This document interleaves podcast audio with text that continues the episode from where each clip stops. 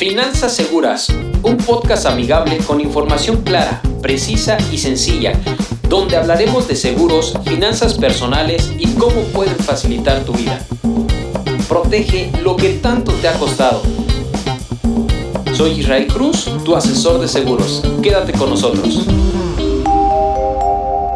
Bienvenidos a nuestro sexto episodio del podcast Finanzas Seguras.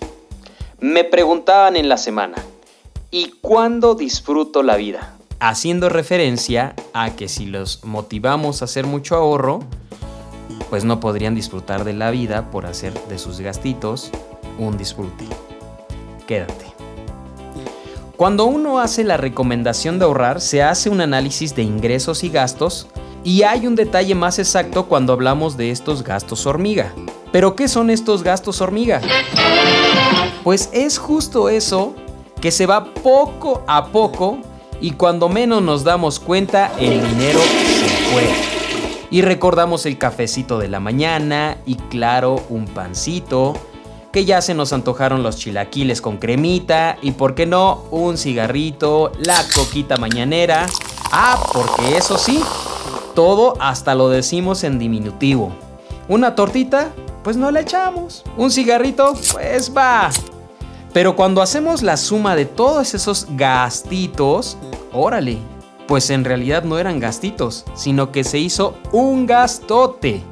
Que bien podría servir para ahorrar o invertir de una mejor manera, porque todo eso que estás dejando de hacer hoy, ¿sabes algo? Escúchalo, ¿sabes algo? Tendrá consecuencia en tu yo del futuro. Sí, claro, esa coquita que disfrutas hoy por la mañana podrá incluso repercutir en tu salud y también en tu economía. Sí, claro, esos 15 pesitos los multiplicas por 30 y haz la cuenta. No menosprecies cada peso invertido en tu ahorro. Y ya lo comenté, ¿cuál es el ahorro más importante? Efectivamente, el ahorro para el retiro. Vuelvo a la pregunta inicial. Me encontré con un comentario que me hizo tomar el tema después del análisis de esos famosos gastos hormiga me preguntaba, ¿y entonces cuándo disfruto de la vida? Repito, haciendo énfasis y análisis de que el dinero se lo gastaba para disfrutar la vida. Cuando te hago alguna recomendación de análisis y conciencia financiera, es para controlar esas fugas intensas de dinero por tu deseo de vivir la vida, porque así lo llaman, y justo es eso lo que quiero que hagas siempre, vivir. Pero ¿qué crees? Yo lo que quiero es que tú vivas intensamente, pero siempre. No solo por la juventud, donde tienes fuerzas y energía para comerte el mundo si así lo deseas, sino que también en ese invierno de la vida, donde las cosas ya no son tan fáciles y si no te haces un análisis propio de tus finanzas, te darás cuenta que solo pudiste vivir tu juventud intensamente y no tu vejez por no haber ahorrado. Y créeme, estas son matemáticas simples. Matemáticas, hijo. Sumas y restas. 2 menos 2 es igual a 0 seguro que sé muy bien lo que digo. Hoy tienes fuerzas y vives tu primavera y verano, pero llegará otoño e invierno de tu vida y las fuerzas se habrán ido así como tu capacidad para generar dinero. ¡Ah, ya! ¡Cállate! ¿Por qué a veces hago un énfasis en las etapas de la vida? Porque sí, justamente. Tenemos una primavera donde podríamos considerarlo como una niñez y una adolescencia donde todo está hermoso y florece y todo está bello y los colores están a su máximo esplendor y wow, Después viene una etapa de verano donde también es una etapa genial que yo creo que es la que muchos estamos viviendo ahorita que podría ser entre nuestros 20 y 45 años. Excuse me. Pero ¿qué crees? El tiempo se nos va pasando y como el ciclo de la vida hay una primavera, hay un verano, también llegará un otoño donde las hojas ya se empiezan a caer, donde las fuerzas se te empiezan a agotar y tal vez ya no tienes el mismo dinamismo que tenías cuando estabas en tu verano o en tu juventud total. E incluso haciendo un paréntesis en esta etapa de la vacuna contra el COVID, ya vamos sintiendo las reacciones que nos van dejando las vacunas y vemos que ya no es tan fácil que te recuperes e incluso tal vez tuviste una noche muy difícil de fiebre, temperatura, dolor de cuerpo, etc. donde dijiste, oye, sí es cierto, ya no me siento tan al 100%. Pues justamente empezamos ese, ese otoño. Y parte de este ciclo de la vida, pues finalmente si bien nos va, podremos llegar a un invierno donde justamente las cosas ya no se ponen bonitas. Ya de repente tenemos problemas de salud, la condición física se agota, la memoria empieza a fallar, la vista empieza a fallar. Bueno, ¿qué te sigo contando? Tú sabrás de eso. Pero bueno, es una etapa de vejez donde también tendremos que vivirla. Y por qué no decirlo así, vivir una vejez digna donde tú seas el abuelito o la abuelita consentidora que te lleves a tus nietos a Disneyland, a Universal Studios, a viajar por donde tú decidas y que seas el abuelito consentidor que siempre te visiten. Sería muy padre que llegaras a esa etapa, ¿por qué no lo visualizas así? Por otra parte, si tú no deseas tener hijos, o bueno, ya no es tu decisión el tener nietos, pero si no llegaras a tener nietos, ¿por qué no vivir una vejez donde te la pases viajando o que al menos ya no tengas que trabajar para solventar, pagar la casa, la luz, el agua, el teléfono, esos gastos creo que nunca se acabarán? A lo que voy con esto es hacerte conciencia de que probablemente, y lo digo probablemente si bien nos va, vamos a llegar a esa etapa de invierno y créeme que lo que tú hoy estás haciendo va a repercutir indiscutiblemente en tu invierno o tu etapa de retiro. Hoy, cada día que no ahorras, restas para tu retiro. Y dale con eso. Y sumas cada día que ahorras. Lo comenté hace un momento, matemáticas simples, sumas y restas. Hoy le metes mil pesitos al mes a tu retiro, se suma. Hoy pasó un mes y no le invertiste esos mil pesitos, se resta. Porque el tiempo no se detiene y eso es algo que te puedo garantizar. Hoy te puedo platicar de cómo implementar una estrategia clara y sencilla para que no restes a tu futuro. Te pregunto algo. ¿Crees que exista alguien que se haya arrepentido por ahorrar? Tal vez hoy pienses, pero si apenas si me alcanza y lo peor es que sea cierto. Imagínate cuando estés viejito. Esto que te platico no es para ricos, es para todo aquel que quiera mejorar sus finanzas. ¡Odio ser pobre! ¡Lo odio! Al nivel económico que tenga, puede implementar una estrategia y te voy a dar una recomendación. Oblígate a ahorrar si te cuesta mucho. ¡Oblígame, perro! Oblígate, yo te puedo ayudar a obligarte a ahorrar. De verdad te puedo ayudar. Hay planes que te cobran directamente a tu cuenta y cuando menos sientas ya te cobraron. ¿Y qué crees? Eso lo vas haciendo un hábito y después ya no te cuesta trabajo estar ahorrando para tu retiro.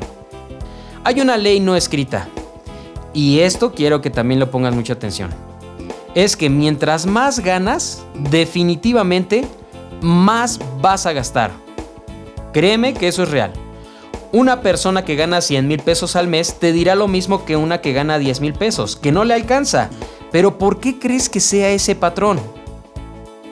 Finalmente, te puedo decir que una de las partes que te va a dar mayor éxito es tener un mayor control en tus gastos y generar hábitos, como te lo comenté hace un momento, que tal vez te obliguen a ahorrar, a implementar estrategias diferentes para que sea un ahorro a largo plazo. ¿Por qué no pensarlo así? Muchas veces ahorramos a un año para gastar en algo como un automóvil, en mejorar un mueble de la casa o hacer una remodelación y eso está excelente, pero diversifica tus ahorros de un corto, mediano o largo plazo. Y más que un ahorro, vamos a platicar sobre cómo puedes invertir tu dinero, generar intereses por lo que tú hoy estás haciendo. ¿Qué pasa muchas veces cuando adquirimos una deuda?